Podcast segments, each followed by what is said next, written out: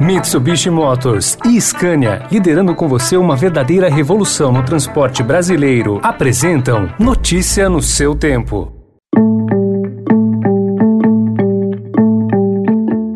Olá, seja bem-vindo, seja bem-vinda. Começa agora mais uma edição do Notícia no seu tempo. Esse podcast é produzido pela equipe de jornalismo do Estadão para você ouvir em poucos minutos as principais informações do jornal. Entre os destaques de hoje, afegãos tentam fuga em massa do Talibã e Joe Biden se defende. Senado atrasa a indicação de André Mendonça para o STF e o apagão de dados. Em meio à crise hídrica, governo omite índice de risco de novo racionamento. Esses são alguns dos assuntos que você confere nesta terça-feira, 17 de agosto de 2021. Estadão apresenta Notícia no seu tempo.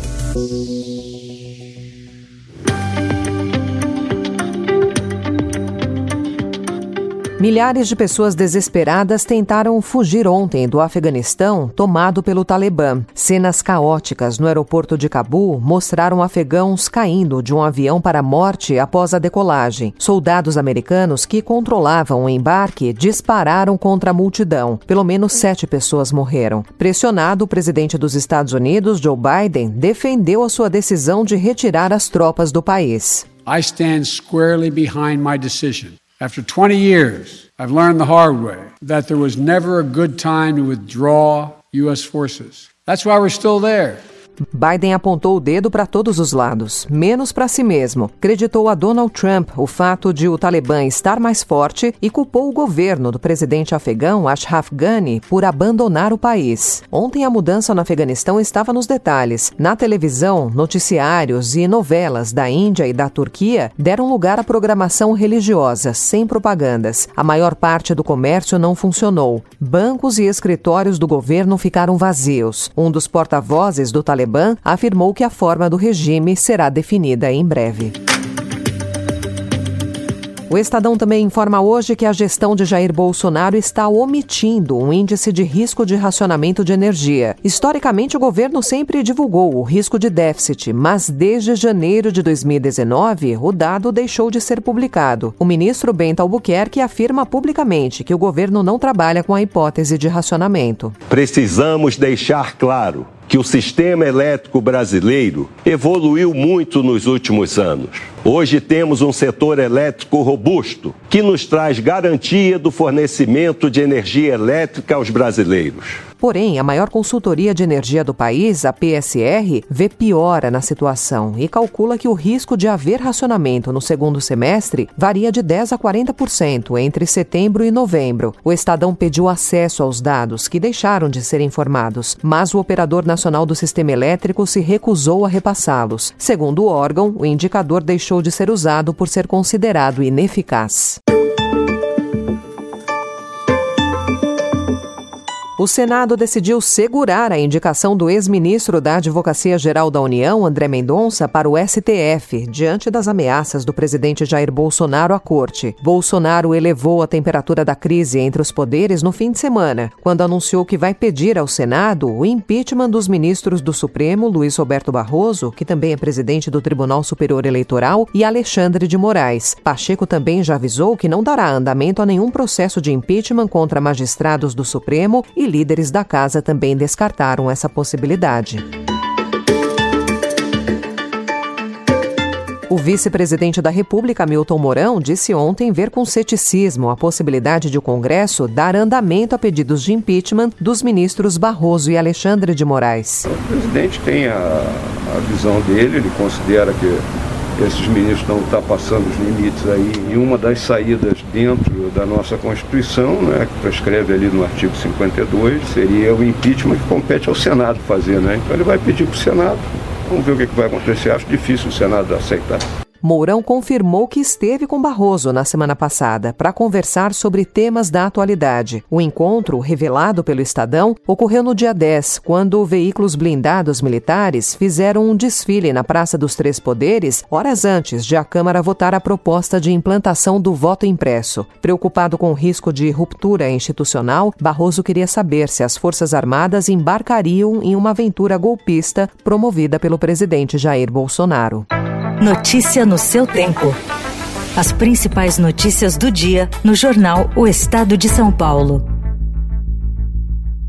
E em 20 segundos, necessidade de terceira dose anti-Covid já é admitida pelo Ministério da Saúde. E as novidades da Fórmula 1 em São Paulo.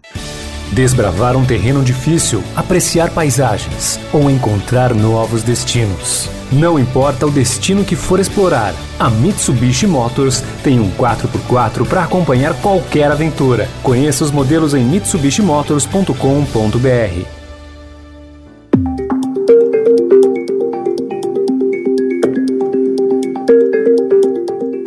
A secretária de Enfrentamento à Covid-19 do Ministério da Saúde, Rosana Leite Melo, admitiu ontem em comissão do Senado a necessidade de que parte da população brasileira receba uma terceira dose da vacina contra a Covid, já adotada em países como Israel e Chile. Que nós sabemos, os dados que nós temos, que em determinadas faixas etárias, determinados imunizantes realmente está diminuindo essa proteção. Né? Nós temos alguns estudos preliminares, porém, esses estudos estudos ainda não foram publicados e são discussões internas, a gente né, nem podemos publicitar tanto né, em respeito aos pesquisadores, porém já estamos tomando decisões a nível de gestão, o que fazer, o planejar, o quantificar esses grupos que porventura precisam. Governos locais pelo país já planejam esse reforço para idosos, paralelamente à vacinação de adolescentes e pedem aval do Ministério da Saúde. Um estudo da Fiocruz projetou aumento de internações de idosos com mais de 80 anos nos estados de São Paulo e Rio de Janeiro. Notícia no seu tempo.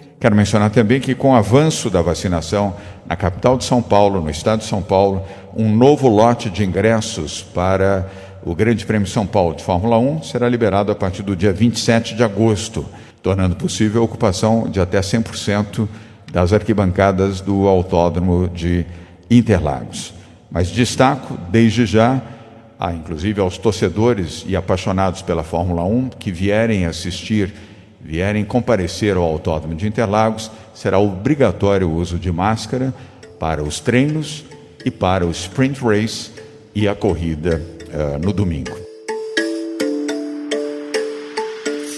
O GP São Paulo será uma das três etapas do calendário da Fórmula 1 em 2021, a contar com a chamada Sprint Race, que é o novo formato do treino classificatório da corrida. O anúncio foi feito ontem pelo governador João Dória, que revelou a comercialização de um novo lote de ingressos, com o autódromo de Interlagos podendo chegar a 100% de ocupação e também a possibilidade de adiamento em uma semana da prova. Ela está marcada para o fim de semana dos dias 5, 6 e 7 de novembro, mas a proposta é mudar para para os dias 12, 13 e 14, por causa do feriado do dia 15, que cai numa segunda-feira. Essa foi mais uma edição do Notícia no seu Tempo, com a apresentação e roteiro de Alessandra Romano, produção e finalização de Mônica Herculano. O editor de núcleo de áudio é Emanuel Bonfim. Amanhã, a partir das 5 horas da manhã, você confere mais um resumo das notícias do Estadão, para começar o dia bem informado. Obrigada pela sua companhia até aqui. Você ouviu Notícia no seu tempo.